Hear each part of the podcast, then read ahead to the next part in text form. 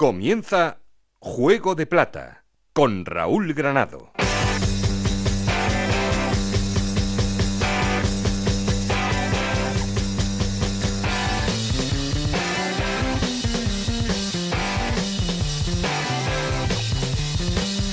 Hola, ¿qué tal? Esto es Juego de Plata, el podcast Onda Cero en el que te contamos todo lo que pasa en Segunda División.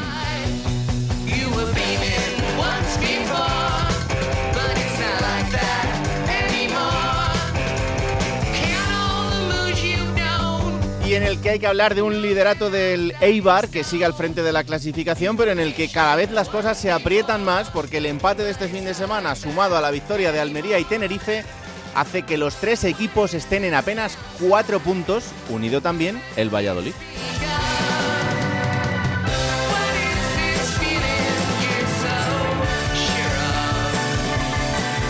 Cuatro equipos que se disputan el trono de los dos que pueden ascender directamente hasta la primera división. El resto tendrán que conformarse y no es poco con el playoff que completan ahora mismo Ponferradina y Girona.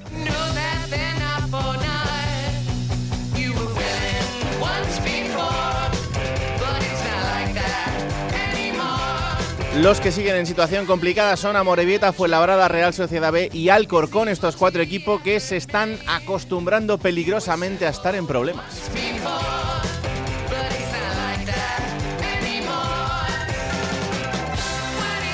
Y una jornada que nos deja una destitución en un banquillo, la de Lolo Escobar al frente del Mirandés, el conjunto de Miranda de Ebro que es decimoséptimo y asomándose cada vez más al balcón del descenso.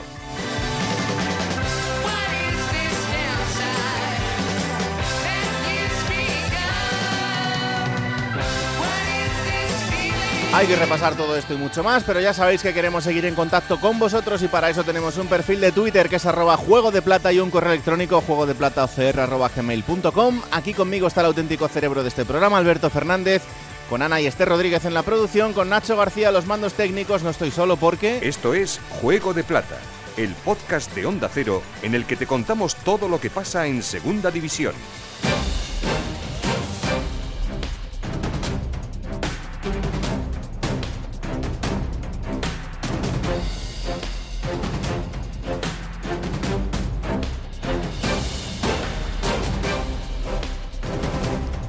Arrancamos titulares en Almería porque el conjunto andaluz parece que vuelve a despegar después de una mala racha de derrotas. Llegan dos victorias consecutivas este fin de semana frente al Málaga y ya está a un punto de Leibar. Juan Antonio Manzano. Segunda victoria consecutiva para la Unión Deportiva Almería. El eh, triunfo frente al Ibiza tenía que ser ratificado con un buen resultado en el estadio de la Rosaleda y así ocurrió.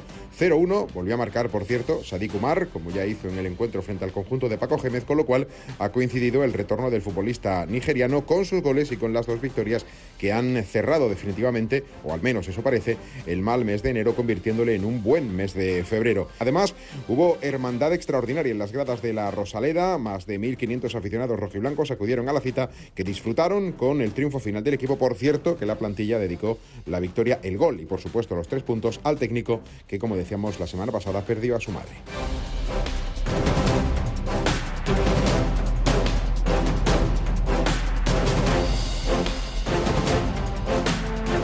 Almería Tenerife es el tercer clasificado en la liga después de la victoria frente al colista de este fin de semana y siguen siendo aspirantes a todo. Yendi Hernández.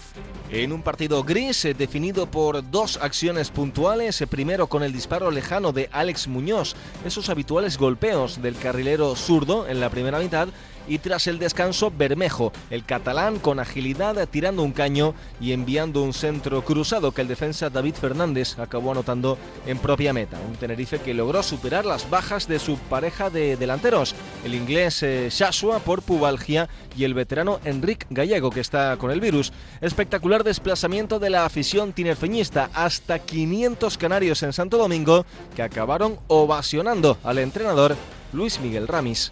Son muchos los que se desplazan, ya también recuerdo el partido de Leganés. Bueno, entiendo de las dificultades de mucha gente para poder asistir a, a los partidos y es muy de alabar el tener este respaldo. Eso significa que están ilusionados, Un Tenerife que es el mejor equipo visitante de la categoría, suma ya más puntos fuera de casa que en el Heliodoro y cuyo portero, el Zamora Juan Soriano, acumula ya 12 partidos sin encajar gol.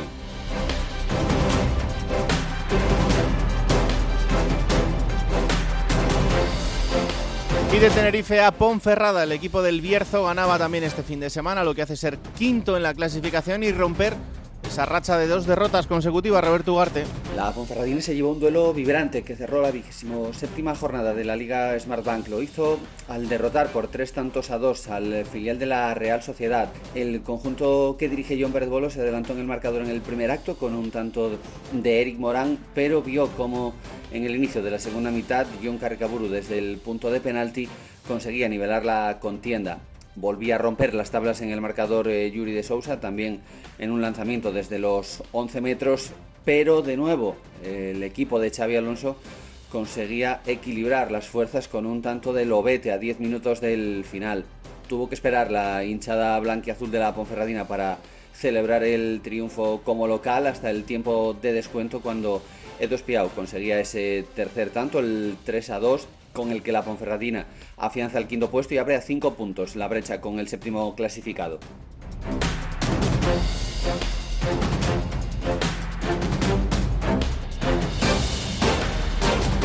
Y acabamos titulares en Burgos, ciudad donde la ilusión está por todo lo alto porque con dos victorias consecutivas, la de este fin de semana importantísima frente a la Unión Deportiva Las Palmas, el equipo burgalés es noveno en la clasificación a cuatro puntos del playoff. Juan Abril. El Burgos Club de Fútbol está ahora mismo en uno de los mejores momentos de la temporada. La victoria ante Las Palmas ha colocado al equipo de Julián Calero noveno con 38 puntos, una cifra inimaginada a principios de temporada para un conjunto recién ascendido y que tuvo problemas incluso para salir a competir en la división de plata del fútbol español. El técnico del Burgos, Julián Calero, mantiene los pies en el suelo. Los burgalesistas van a recibir este fin de semana al Real Oviedo en el plantío, donde han sumado ocho victorias, tres empates y únicamente dos derrotas. Un encuentro muy especial por la presencia de Michu, como director deportivo del Burgos, exjugador del Real Oviedo, y del propio Julián Calero, que también pasó como segundo entrenador por las filas carballonas, además de que en la plantilla del Burgos hay toda una leyenda para el oviedismo, como el bueno de Saúl Berjol.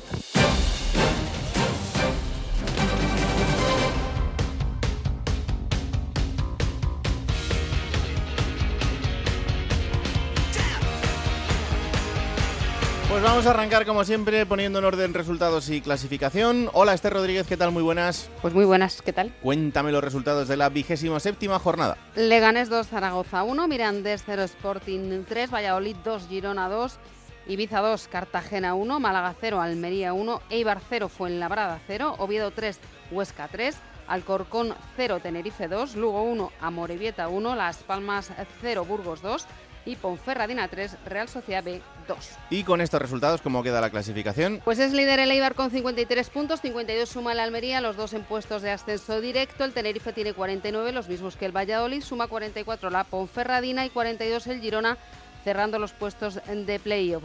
Tiene 39 Las Palmas en la séptima plaza, los mismos que el Cartagena. Suma 38 el Burgos, los mismos tiene Ibiza y Oviedo. El Lugo en la decimosegunda plaza tiene 36 y 35 el Sporting. Suma 34 el Huesca, 33 el Leganés en la decimoquinta posición. 32 tiene el Málaga, que es decimosexto, y decimoséptimo el Mirandés, con 30 puntos, los mismos que el Zaragoza. Abre los puestos de descenso en la Morevieta con 26 puntos, uno menos 25 tiene el Fuenlabrada, suma 20 la Real Sociedad B y con 12 el Farolillo Rojo Alcorcón. Gracias Esther. A ti, hasta luego.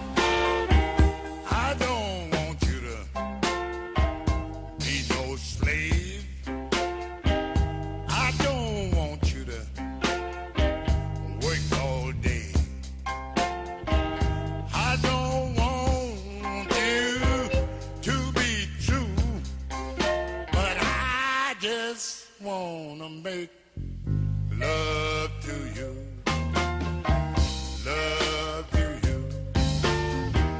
Love to you. Love to you. I don't want you to cook my bread. No sé qué hace Nacho García que últimamente acierta con todo. Don't need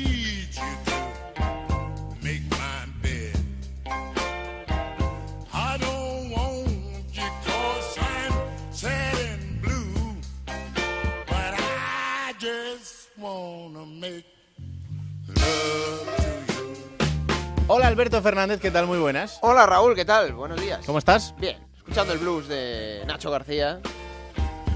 Willie Dixon. ¿eh? Me lo ha soplado él. No parezca aquí que yo sé de blues.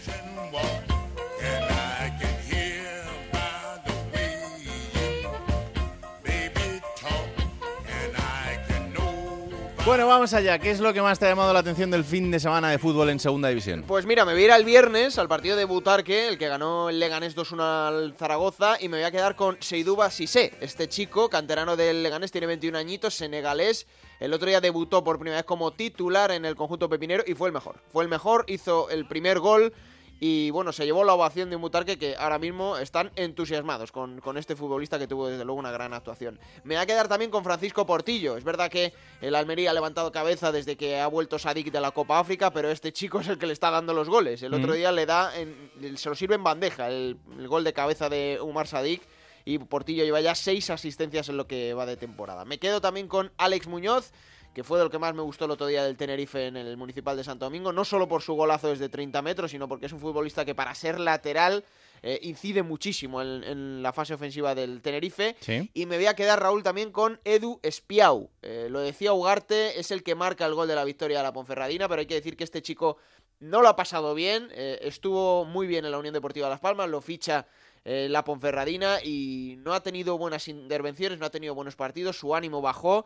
Ha fallado muchas veces ocasiones que, bueno, se le ha criticado, pero en este partido ha marcado la ocasión decisiva, ha marcado Edu Espiau, me alegro mucho por él y quiero que escuches a John Pérez Bolo porque ¿Sí? también se alegró por su futbolista. y orgulloso de Edu, espiado, que mete el gol de la victoria, después de haber fallado una ocasión clara. Pero vuelvo a repetir, igual si lo hubiera metido, o igual si las mete todos los días, igual no estaba jugando en la Ponferradina.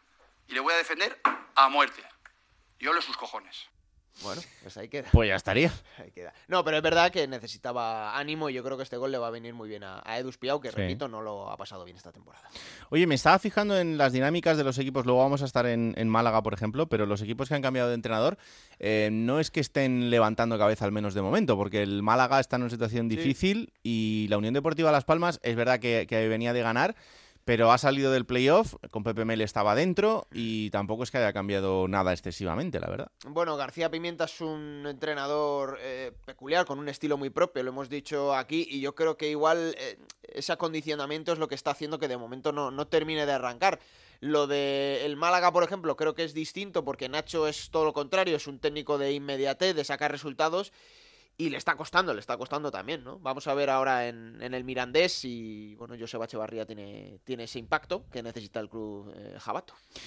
Bueno, pues vamos a hablar del líder, vamos a hablar del Eibar, como siempre, después del empate a cero con el Fuenlabrada de este fin de semana, empate meritorio para el conjunto Fuenlabreño, aunque al Eibar le sigue para seguir líder en la, en la clasificación. Hola Íñigo Taberna, ¿qué tal? Muy buenas.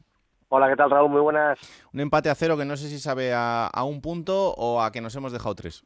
Bueno, pequeño traspiés, ¿no? Eh, se hablaba en el entorno del Eibar de la posibilidad que tenía el conjunto armero de abrir más huecos si cabe respecto a sus perseguidores. Eh, se pensaba que era un partido que el Eibar podía sacar adelante, teniendo en cuenta que el Fuenlabrada es un equipo que pelea por la permanencia y que el Eibar estaba siendo muy solvente en Ipurúa, pero al final esto es fútbol, aquí hay un op- oponente que te pone las cosas muy difíciles y es lo que vivimos en el encuentro del, domingo al, al mediodía con un Fuenlabrada que incluso por momentos fue mejor que el Eibar y que tuvo alguna ocasión clara para marcar, por ejemplo, Pedro León en la segunda parte y estuvo muy atento Cantero, el, el portero que está sustituyendo a, a Joel, que está lesionado en el conjunto Ibarrez, que notó, Raúl, las ausencias de dos jugadores que son un pilar fundamental y que son los jugadores más en forma, que son Álvaro Tejero, lateral Mm. derecho, que está lesionado, y faltaba Especo, el goleador. Jugó Blanco Lechuk, y yo creo que eh, Garitano echó de menos esos dos jugadores de cara a poder decantar la balanza a su favor, aunque también señaló tras la rueda de prensa que la liga está muy igualada, que nadie gana fácil y que es normal, entre comillas, lo que le pasó a la Eibar el otro día. Es que es verdad que el, que el Eibar está al frente y, y está porque lo merece, entre otras cosas porque viene de una racha de victorias importantes, pero eh, no está siendo en los últimos partidos un equipo que, que gane fácil. eh, y eso es no, así. no, no. Eh, Los triunfos han sido por la mínima. Sí, sí. Por la mínima. 0-1, ¿no? Fue el 0-1 al Sporting, sí. A la Almería, 0-1 también. Al Almería 0-1, 0-2 al Almería. eh, 0-2 al Almería, es verdad. Con 2-1 contra- al Huesca. Bueno, sí, al final. Eso es, remontando. Sí. No, no, Raúl, es que el Eibar tiene una gran plantilla, pero no es muy superior a sus rivales en los partidos, ¿eh? Está ahí por, por regularidad, ¿no? Porque porque al final compite muy bien y al final de los partidos o durante el encuentro tiene esos momentos, ¿no? De, de precisión, sobre todo en ataque, donde casi siempre aparece Stoikov y consigue, pues eso, remontar un marcador en contra como contra Huesca, o marcar al contragolpe como contra la Almería y llevarse tres puntos y no sólidos en defensa. El otro día, bueno, portería cero, ¿no? Mm. Contra el Fuenlabrada, pero le faltó algo en ataque. Le faltó punch en ataque para sumar los tres puntos, pero esto es una maratón, ¿eh? Sí, sí, es una maratón, absolutamente. No, muy sí. largo. El, el único problema de esto es que al final eh, se van agrupando los equipos, que para nosotros es una bendición porque tenemos Sí, ahí a muchos sí. metidos en, en el jaleo, pero no, no te enfrentas a nadie que de repente digas, este ya se me ha ido a, a 10, 12 puntos, como sí hubo en un momento de la temporada en el que la Almería consiguió despegarse, em, pero al final te demuestra que en cuanto te despistas un poquito, pues te encuentras en esta situación. Es verdad también que el Eibar ha perdido cuatro partidos de 27, o sea que, ha perdido muy poquito. Eso significa que el equipo es muy regular. Eso, es que compite bien y, y bueno, el sábado, ¿no? El sábado tiene una nueva oportunidad en el campo de Girona para, para seguir siendo muy firme en, en- a domicilio, donde ha sumado tres victorias consecutivas y, e intentar, ¿no? Eh, seguir manteniéndose en lo más alto de la clasificación y, y al final depender de sí mismo, ¿no, Raúl? Que es la gran ventaja que tiene ahora mismo el Eibar, Sí. que depende de sí mismo para conseguir el ascenso directo, que es lo que, lo que pretende el equipo. Desde luego que sí. Pues va a ser un partidazo este Girona-Eibar en el que vamos a ver si el Girona recupera a Mitchell, que estaba convaleciente en casa con COVID, así que a ver si el entrenador del conjunto gironí puede estar al frente del, del banquillo del equipo catalán. En cualquier caso será uno de los grandes partidos del fin de semana, sin ninguna duda. Gracias Íñigo, un abrazo. Un abrazo grande. Chao, chao. Vamos hasta Miranda de Ebro porque, como bien decías, Alberto, este fin de semana ha sido destituido Lolo Escobar al frente del conjunto de Miranda de Ebro. Le sustituye Joseba Echeverría, el mirandés que es decimoséptimo con 30 puntos, está a 4 puntos de la zona de descenso, con dos derrotas consecutivas frente al Huesca y frente al Sporting de Gijón. La verdad es que encima dos goleadas y han hecho que al final se rompa la cuerda. Mira que lo hemos dicho alguna vez, Raúl, que el estilo de Lolo era demasiado arriesgado en según qué ocasiones. Es verdad que te llega un equipo como el Sporting, que a lo mejor no prevés que pase eso, pero pues al final la cuerda se rompe por donde, siempre dices tú, por el loma débil. Miranda de Ebro, Roberto Vascoy, ¿qué tal? Muy buenas. ¿Qué tal, Raúl Alberto? Muy buenas. ¿Cómo se ha recibido la destitución de Lolo Escobar? Pues yo creo que era una destitución que mucha gente esperaba, porque fíjate que el otro día, después de esa derrota 0-3 frente al Sporting, con el equipo haciendo un partido horroroso, hubo muchísimos eh, pitos y gran parte de la afición cantó aquello de Lolo ya. No es un entrenador que haya cuajado en Miranda, todo el mundo piensa que hay una plantilla para hacer bastante más de lo que se está haciendo, sobre todo del centro del campo hacia arriba hay jugadores bastante interesantes, pero Lolo Escobar no ha tocado la tecla y por lo tanto su destitución eh, ha sido, yo creo que ha sido bien recibida en, en Miranda, aunque es verdad que eh, el presidente del Mirandés es alguien que aguanta bastante eh, a los entrenadores. Mm. Recuerdo, por ejemplo, Iraola en su día empezó francamente mal la temporada, le aguantó y luego aqu- aquello ac- acabó saliendo muy bien, pero bueno, eh, de hecho el director deportivo Chema Aragón ni siquiera acabó el partido, se fue unos minutos antes de que acabase el partido frente al Sporting y aquello ya olía a que iba a haber destitución y como bien comentabais, Joseba Echeverría se pone al frente y de hecho desde este martes ya ha comenzado a trabajar con, con la plantilla cara a lograr el objetivo de la salvación. Firma hasta final de temporada, ¿no? Sí, eso es. Firma hasta final de temporada, llega de esas experiencias en Tenerife, donde lo hizo muy bien, también en el Bilbao Athletic. Y bueno, pues vamos a ver si puede reconducir esta, esta nave, que de momento tiene cuatro puntos sobre el descenso, que parece que el equipo está hundido en la clasificación, pero es verdad que los resultados han sido muy malos, sobre todo a domicilio, porque en casa, hasta el partido contra el Sporting, había logrado tres victorias de forma consecutiva, pero se ha caído con esas derrotas que comentabais antes, siete goles encajados en los dos últimos partidos, una imagen nefasta y sobre, sobre todo el equipo que hace aguas atrás en todos los partidos. Mm. Em, la era post-Iraola, la verdad es que no es sencilla, ¿no? Porque al final Andoni consiguió cosas importantes con, con el equipo, pero sí es verdad que a priori, mm, no, no nos vamos a engañar, a mí no me parece que la plantilla del Mirandés sea como para estar luchando por el playoff de ascenso, pero sí para estar en una situación bastante Más tranquila, sí. eh, moverse siempre entre el séptimo, el décimo, el décimo primero, bueno, una situación que te permita estar ahí, ¿no? Y, y es verdad lo que tú dices, Robert, que estás a cuatro puntos, pero es que eh, te despistas un poquito más y- y ya te metes abajo.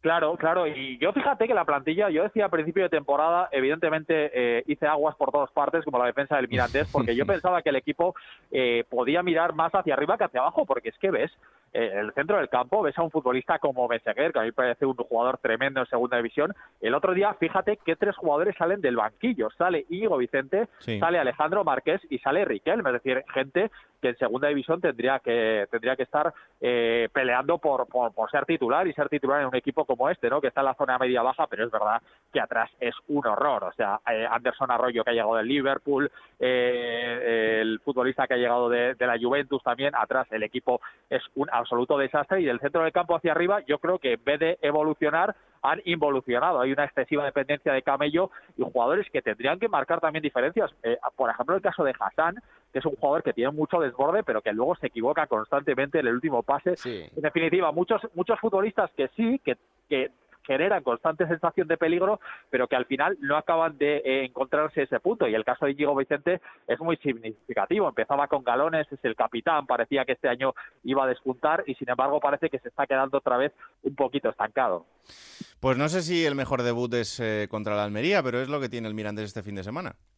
Sí, desde luego. Joseba Echeverría, si quiere empezar bien, lo puede hacer por, por todo lo alto, ¿eh? porque eh, va a jugar contra uno de los dos mejores equipos de la categoría, por lo menos por lo demostrado hasta el momento, pero también yo creo que es un reto para él, ¿no? Y, y posiblemente el objetivo del Mirandés esté a partir de este próximo fin de semana, ir a la Almería, ir a jugar contra la Almería, pues todo el mundo sabe, sabe lo que supone. Además, es un equipo con un perfil ofensivo tremendo y teniendo en cuenta las carencias que tiene el Mirandés atrás, pues posiblemente por ahí eh, pueda pasar una de las claves del partido. Pero bueno, Echeve ya lo, ya lo hizo bien en el Tenerife, tiene un reto muy importante para él y vamos a ver si puede sacar esta nave adelante, insisto, con esos cuatro puntos de margen, pero que a nada que se descuiden y con lo nerviosa que está la gente en Miranda, pues puede tener problemas el equipo para lograr la, la permanencia y continuar una temporada más en la División de Plata. Lo hizo bien en Tenerife, Muy bien, Joseba, ¿eh? Yo sí. creo que no tuvieron la paciencia que deberían. Miguel No. Concepción ahí pecó un poco de gatillo fácil.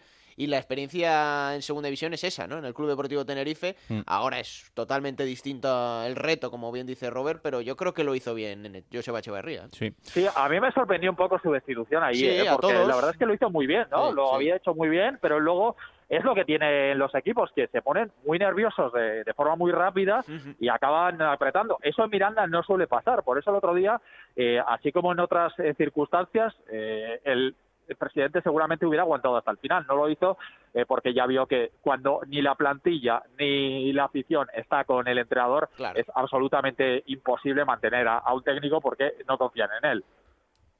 Bueno, pues la semana que viene nos cuentas que has visto de nuevo en esta nueva versión del Mirandés de Joseba Echeverría. Un abrazo, Robert. Un abrazo, chicos. Chao, chao. Vamos hasta Málaga, eh, donde, como hablábamos antes, es uno de esos equipos que ha cambiado de entrenador, pero tampoco se ve eh, una mejora importante en el equipo, sino más bien todo lo contrario. Este fin de semana volvían a perder, es verdad que perdían con el Almería, pero el, eh, equipo malacitano tiene 32 puntos, está a 6 de la zona roja y lo siguiente es un partido que va a ser clave contra la Real Sociedad B.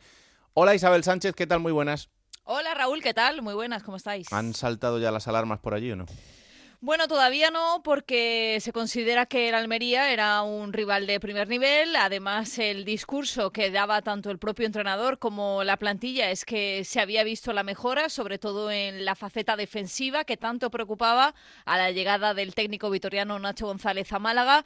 Eh, tanto en Zaragoza como en el partido del pasado sábado frente al Almería, el mensaje que lanzaron era que se había mejorado, por lo que toca pensar en ese próximo partido que estás mencionando, esa visita hasta la Real Sociedad B para saber si la mejora tiene consolidación en un encuentro ante un rival directo y ante la necesidad que hay ya de lograr la victoria. Lleva tres partidos Nacho González aquí en Málaga y únicamente se ha logrado un punto en el empate frente al Zaragoza. 0-1 frente al Almería, un rival de primer nivel, pero que poquito se vio y poquita mejora se vio en el Málaga, como estamos diciendo. ¿Y qué explicación da el míster? Pues la sensación de que hay que ir trabajando poco a poco, partido a partido, ya sabes, ese, ese lema que tanto utilizan ahora todos los entrenadores y que había que trabajar el equipo primero desde abajo, desde la faceta defensiva. Ha cambiado al portero, ahora el titular aquí es Dani Barrio. La línea de cuatro tiene una baja muy importante durante esos últimos partidos, que ha sido la de Juan de, que espera recuperar para este próximo sábado. El canterano que estaba siendo el pilar de la defensa, lesionado y baja durante estos dos últimos partidos, pero ahora ya sí, el sábado va a poder estar, entre otras cosas porque Peiverne vio la quinta amarilla, o sea que las deficiencias en defensa se podrían notar demasiado. Y eso es un poco lo que, lo que ha mencionado a lo largo de estos días. Nacho González, que por cierto también alababa a la Almería y hablaba también de que hay veces que no es error tuyo, sino acierto de rival, eh, haciendo referencia al gol que logró el conjunto almeriense aquí el sábado en la Rosaleda. Bueno, y la renovación de Luis Muñoz. Ah, notición, sí, sí. Desde luego que sí, notición y una alegría para la afición, para el malaguismo. Ya se había llegado a un principio de acuerdo con el jugador, con el malagueño, pero se ha anunciado esta misma semana. Dar alegrías que a veces también viene bien para la afición, porque Luis Muñoz va a seguir vinculado al Málaga hasta la temporada 2025. Acababa contrato este mismo año, renueva tres más el centrocampista que, os recuerdo, está lesionado, se ha perdido prácticamente toda la temporada, tuvo que ser operado de la rodilla, de los ligamentos, pero que todo parece indicar que a finales de este mismo, eh, próximo mes, al finales de marzo, podría volver a los terrenos de juego. Él está loco, ¿eh? está deseando volver y está deseando poder aportar porque dice que un capi tiene que estar sobre el césped y el Málaga también echa mucho de menos Uy, a que Luis sí le echa Muñoz. de menos, sí. Sí, sí. Fu- fundamental era. El año pasado, Desde el anterior luego. ya se ganó la renovación de los mejores jugadores del Málaga. La verdad que fue una pena cuando se lesionó. Y hombre, pues ahora le vendría de perlas. y un peso pesado de ese vestuario que también Claro. en momentos como los que está pasando el Málaga necesita, ¿no? Ese refuerzo y necesita esa voz que diga, señores, aquí hay que ir a por todas y aquí hay que sacar esto adelante que lo necesita este Málaga. Bueno, pues vamos a ver qué pasa este fin de semana. Real Sociedad de Málaga, un partido importante, porque si el Málaga se deja puntos ahí, ya estaremos hablando de complicaciones mayores. Así que vamos a ver qué versión nos encontramos del conjunto Boquerón. Isabel, un abrazo. Otro para vosotros. Chao, chao. Vámonos hasta Gijón, porque el Sporting se ha dado un festín este fin de semana, por fin, así que ya imagino que, que estará contento Juan Gancedo. Hola Juan Gancedo, ¿qué tal? Muy buenas. Hola Raúl, muy buenas, ¿qué tal, Eh, hombre? Por fin feliz, ¿no? Sí, hombre, sí. Claro. Sí, como para decirte que no. Ganas y goleas, pues yo creo que sí, ¿no? Bueno, sí, sí, es verdad que el equipo, bueno, se juega siempre así. Bueno, tampoco es que haya jugado especialmente bien, pero bueno, sí ganó y ganó de forma sólida, más práctico que brillante, aunque clasificatoriamente hablando ha habido poca reducción. Sí. equipo, sí, a 7, bueno, lo que hemos hablado muchas veces, que tiene que empalmar unas cuantas para acercarse, para acercarse. Y, y claro, bueno, pues mejor empezar ganando ya y que el equipo coja racha. Tiene ahora dos partidos seguidos en casa, precisamente el primero frente a la Ponfe. Mm. Claro, eso, ¿Eso es bueno o malo que tenga dos partidos en casa? Hombre, si lo ganas, bueno. Mm, Pero como mes con la Ponfe en casa, a la Ponfe ya no la pillas. Se te va a cuánto? A 11 más el Average.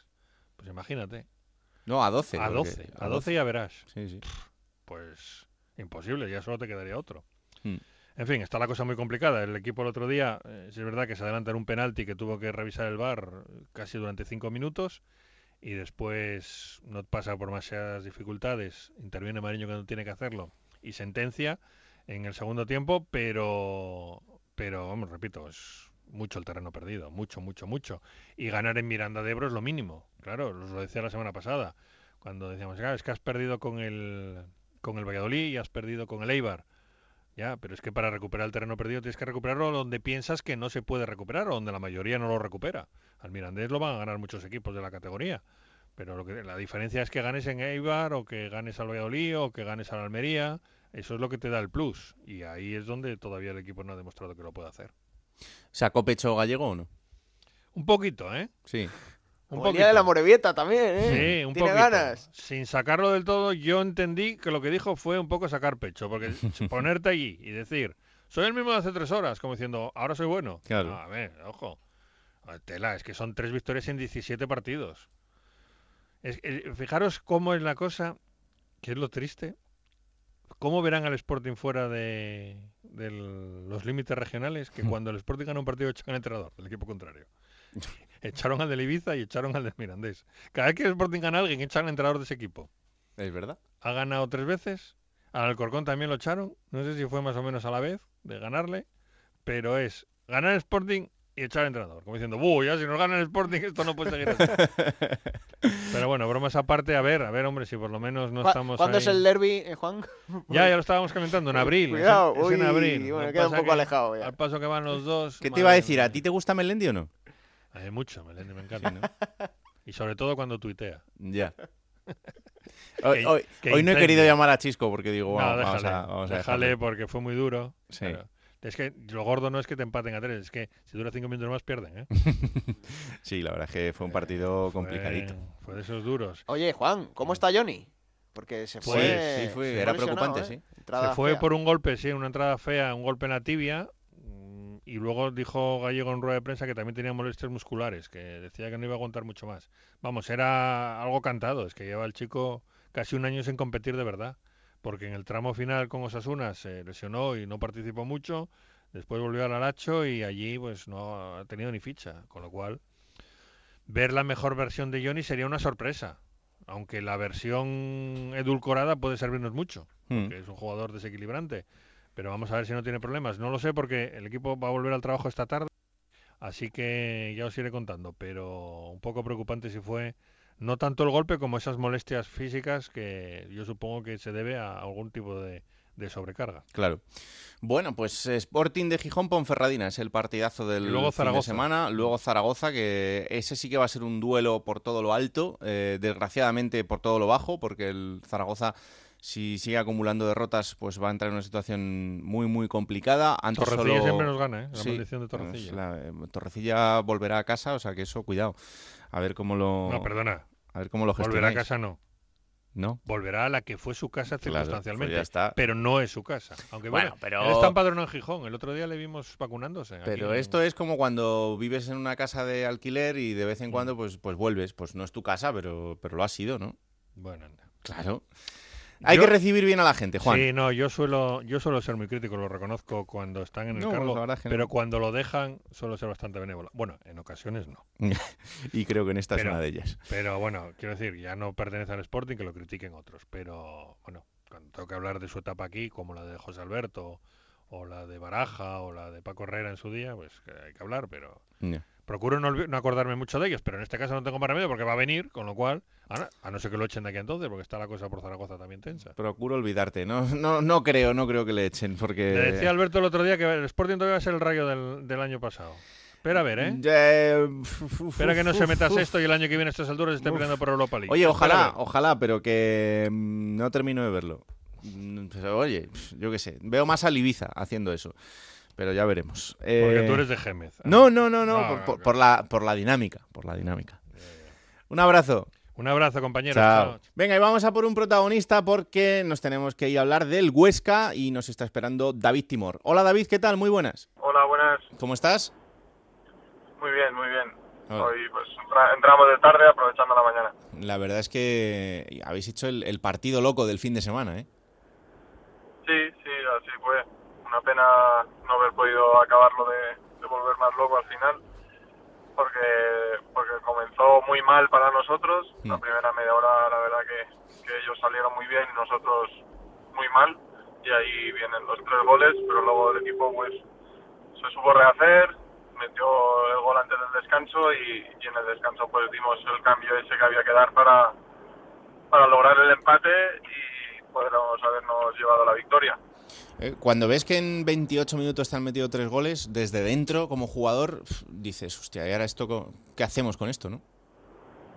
Sí, lo piensas, lo- o le damos la vuelta o nos pueden meter cinco o, a ver qué pasa, pero yo creo que el equipo tuvo muy buena reacción, se puso a jugar y, la verdad que cuando, hacemos lo que tenemos que hacer, pues pueden- podemos hacer lo que lo que hicimos, no meter tres goles después de, de habernos metido con el equipo rival tres. Pero hay que hay que darle una vuelta también y intentar que no que no tengamos que hacer esas remontadas porque porque no es no siempre se va a poder dar. Claro. entonces hay que hay que intentar salir mejor a los partidos para para intentar pues golpear tú primero y que no que no te golpeen y esperar a, a que te golpeen para reaccionar. Mm, so- Sobre todo por los corazones de, de los aficionados oscenses, ¿eh? eso estaría bien no, no, no tener que repetirlo muchas semanas. Eh, ¿cómo, fue, ¿Cómo fue la charla en el, en el descanso? Bueno, la verdad que a partir del 3-0 el equipo dio un cambio Sí. grande, grande. de- como te digo, nos pusimos a jugar, pudimos meter el 3-1 y irnos al descanso con otra sensación de, de que, de que sí que se podía. Y la charla pues fue que que no teníamos nada ya que perder, que, que había que intentarlo y, y así fue. Yo creo que nada más salir, en el minuto 48 tenemos la primera ocasión de SEO, luego viene el 3-2 y en el 73 ya, ya estamos 3-3, quedan 20 minutos de partido y hubiésemos podido, podido conseguir la victoria, creo yo. Mm. Eh, estos partidos que al final es un punto como cualquier empate, pero ¿te dan más durante la semana para, para encarar al siguiente y sobre todo para afianzar sensaciones en un momento a lo mejor eh, como el que estáis atravesando vosotros ahora, que no estáis en situación complicada, pero sí es verdad que estáis en una irregularidad de resultados que te hacen estar en esa zona media-baja de la clasificación? Sí, como se dio el partido, la verdad que al final te vas con 3-3 y sí que es un, un buen, un buen subidón anímico en cuanto a, a la moral de, de ver que, que si haces las cosas bien estaremos muy cerca de, de ganar bastantes más partidos. Mm. ¿Y tú qué tal, David? Porque llevas apenas tres semanas en, en el equipo después de haber llegado en este, en este mercado de invierno. Eh, ¿Cómo te estás encontrando? ¿Qué, ¿Qué es lo que más te está sorprendiendo del club? La verdad que desde que he llegado to- todo han sido cosas de parte del club pues pues buenas eh, eh, siempre pues dispuestos a, a intentar ayudarme en todo desde que llegué tanto a mí como a los a los otros compañeros que hemos llegado ahora en invierno me ha sorprendido eh, la infraestructura del club eh, el estadio me parece que es muy buen estadio muy bonito se ha quedado muy bien Mm. la verdad que me está me está gustando todo y, y me, y me están tratando fenomenal y, la verdad que así van mucho mejor las cosas y, y estás mucho más a gusto, claro. Claro. Sí, la verdad es que cada vez que hablamos con, con alguien de, de Huesca, eh, lo, lo hicimos con los entrenadores y con jugadores en estos años, siempre te transmiten esa sensación de, de familia, ¿no? De, de sitio en el que eh, todo funciona con los trabajadores, con los jugadores, eh, con el personal del club. Al final todo, todo hace que funcione como esa pequeña familia en el que cualquiera que tiene un problema tiene fácil una solución. Así es, así es, cualquier problema que, que puedas tener cuando llegas a un club nuevo, ya sea vivienda, ya sea colegios para los niños, el que tiene, son todas soluciones e intentan ayudarte en, en todo y la verdad que, que es de agradecer porque porque no es fácil y, y menos cambiar en, en enero, porque al final si, Claro. si vas a un club en, en agosto pues pues tienes más tiempo para todo, hay más gente nueva, eh, tienes la pretemporada para adaptarte, pero cuando llegas a un club en enero eh, tiene que ser todo más rápido para, para poder empezar a, a hacer lo que nosotros para eso nos pagan para jugar a fútbol y, y puedas estar lo más cómodo a gusto y, y rápido adaptado. Y eh, en lo personal, ¿cómo es el, el cambio adaptativo de, de primera a segunda división? Tú conoces la segunda división perfectamente, has estado en equipos súper importantes, pero el pasar tan rápido de cambiar el chip de primera a segunda, ¿es, es sencillo o no? A ver, al final ahora ya no hay tanta diferencia como podía haber hace años entre primera y segunda división, porque el fútbol ha cambiado muchísimo. eh, cualquier equipo de segunda división está preparadísimo para, para competirle a, a cualquier equipo de primera división, porque ahora mismo el fútbol ya no es como, como yo creo hace, hace más años.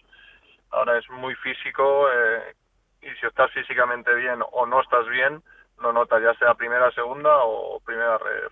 O sea que ya te digo, el, el cambio se nota, se nota en cuanto a lo mejor pues pues el tema de los estadios, de la gente, de, de esas cosas, pero de, en cuanto a nivel futbolístico eh, está muy muy parecido. Hola David, ¿qué tal? Muy buenas. Eh, yo quería preguntarte que, claro, eh, llegas a un vestuario en el que es un equipo que viene de primera división. ¿Qué te han contado los, compañeros cuando tú llegas allí? ¿Qué te cuentan de cómo ha sido la temporada, donde ha habido un cambio de entrenador? Quizá el objetivo del principio de curso no es el mismo que el de ahora, porque muchos esperaban a, la Sociedad Deportiva Huesca. ¿Qué sensación te has encontrado y qué ambiente te has encontrado respecto al objetivo de la temporada? A ver, el ambiente el ambiente es bueno porque dentro del vestuario hay muy buen vestuario y, y como es el club, pues es el vestuario, es todo muy familiar. En cuanto al objetivo, pues pues ahora mismo sí que ha cambiado en cuanto a ellos el objetivo que por el que harían la plantilla en, en, en verano. Yo estuve en Las Palmas, que, que era también recién descendido, se hicieron muchas cosas para, para intentar estar arriba y, y no salió bien tampoco. Entonces, más o menos sabían cómo podían estar o cómo podían sentirse, porque yo lo había vivido eso. Cuando baja un equipo que tiene la, la presión o, o la exigencia de estar arriba, no es fácil. Y, y aparte el Huesca que venía también de, de ascenso, descenso, ascenso, descenso Claro. es mucho mucho más difícil creo yo que, que un equipo que lleva cinco o seis años en primera división desciende pues pues es o mejor como les pasó a ellos cuando descendieron que, que sí que lograron ese esa vuelta rápida pero no es, no es fácil y, y me encontré eso pues un vestuario pues que estaba hecho para estar entre los seis primeros por no decir entre los tres primeros y, que estaban en mitad tabla pero con muchas ganas de, darle la vuelta porque queda quedan partidos hay tiempo y, si hacemos las cosas bien pues a lo mejor o, intentaremos que nos dé para llegar Mm. Oye, eh, David, ¿y cómo, cómo ha sido para ti el, el- el proceso este de- del cambio de, de club, más allá de pasar de uno de primera división a uno de segunda, pero eh, bueno, tu situación en, en Getafe en esta primera parte de la temporada, donde a lo mejor no, has tenido los minutos que, que- que hubieras querido, eh, me parece que se te acaba rescindiendo, eh, luego encuentras eh, la Sociedad Deportiva Huesca, ¿cómo ha sido ese proceso para ti? ¿Cómo lo has llevado? Y si es una decisión que tú también has formado parte de ella.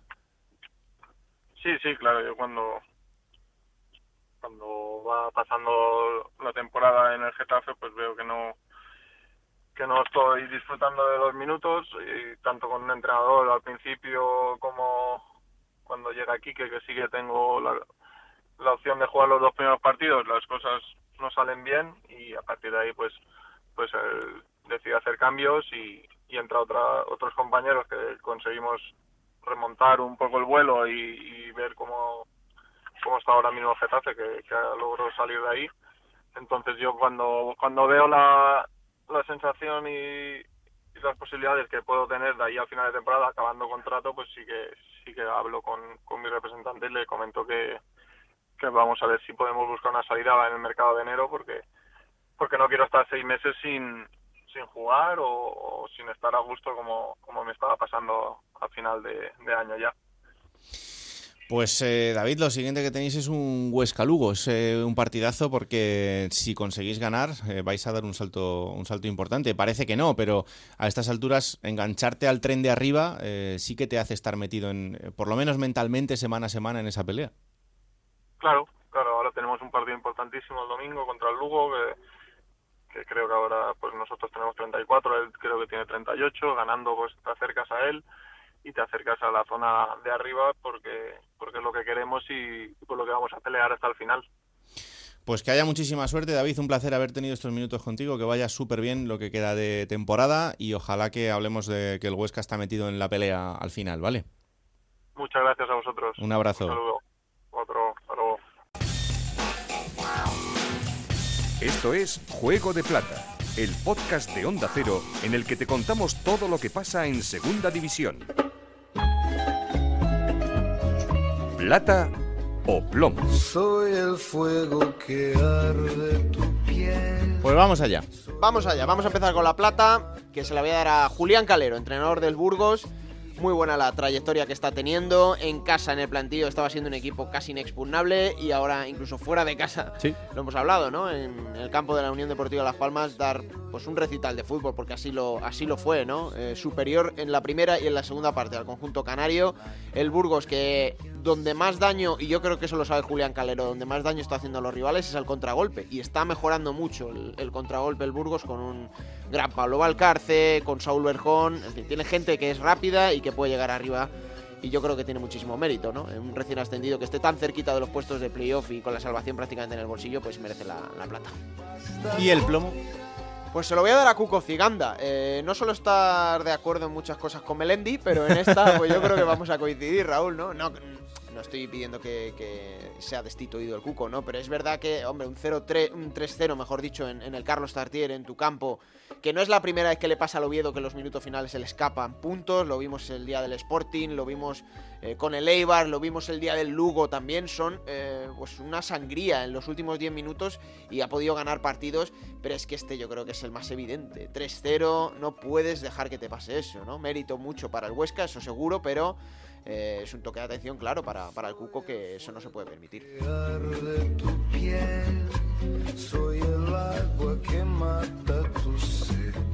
Bueno, pues momento ahora para coger esa máquina del tiempo que pilota Pablo Llanos para traernos los mejores momentos de los equipos de la categoría y esta semana ha elegido la Unión Deportiva Ibiza.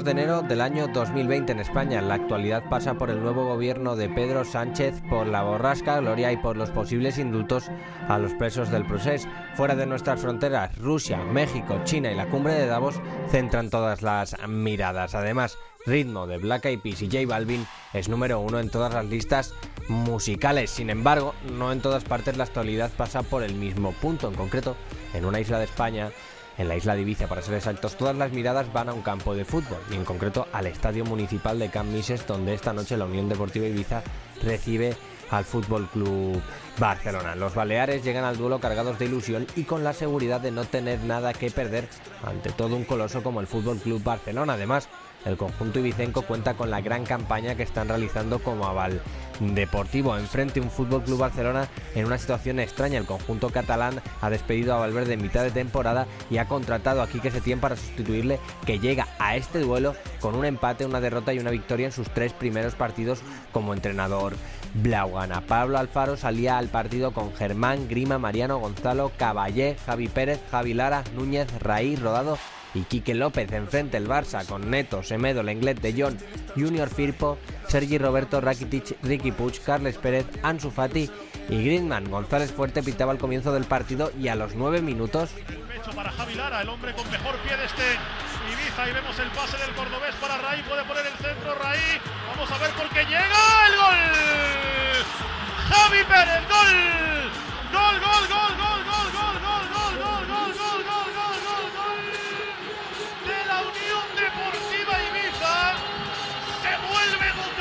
abajo Cambises. La internada de Raí que bien le vio con su pierna absolutamente de seda Javi Lara. El pase del jugador de Montoro para el centro de Raí.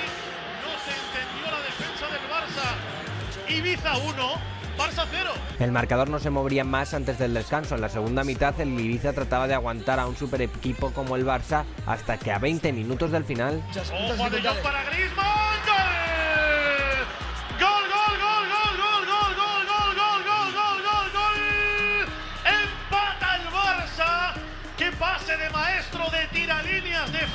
De Jong. En el mano a mano Antoine Griezmann. Supera a Germán y pone el empate. Segundo tiro a puerta del partido para el Barça. Primer gol para los de Quique Setién. Marca Antoine Griezmann, marca el ex del Atlético de Madrid. Había posición correcta. Le damos al botón del reset. Ibiza 1, Barça 1. y cuando parecía que el partido iba a ir a la prórroga, González Fuertes que siguiera el juego, maneja el Barça. Ojo Griezmann, Griezmann, Griezmann.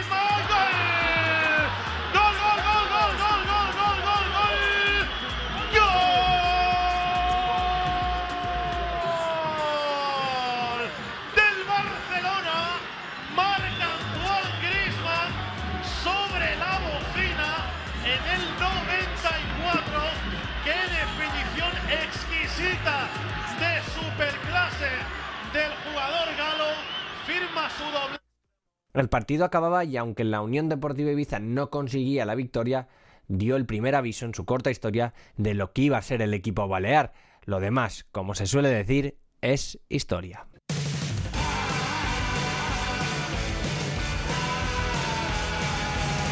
Vamos allá con la próxima jornada, será la número 28. Y que va a empezar el viernes, Raúl, a las 9 de la noche en Cartagonova con ese Cartagena Real Valladolid. El sábado a las 4 de la tarde, Zaragoza Unión Deportiva Las Palmas.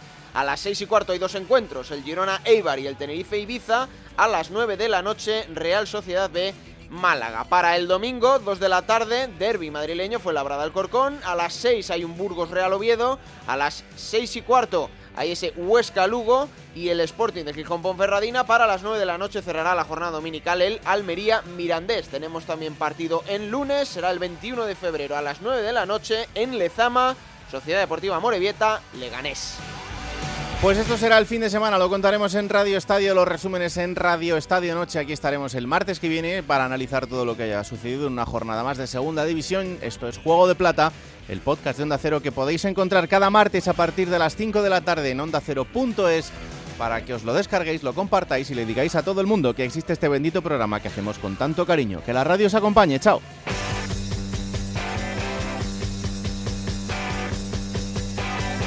Raúl Granado, Alberto Fernández, Ana Rodríguez. Juego de Plata.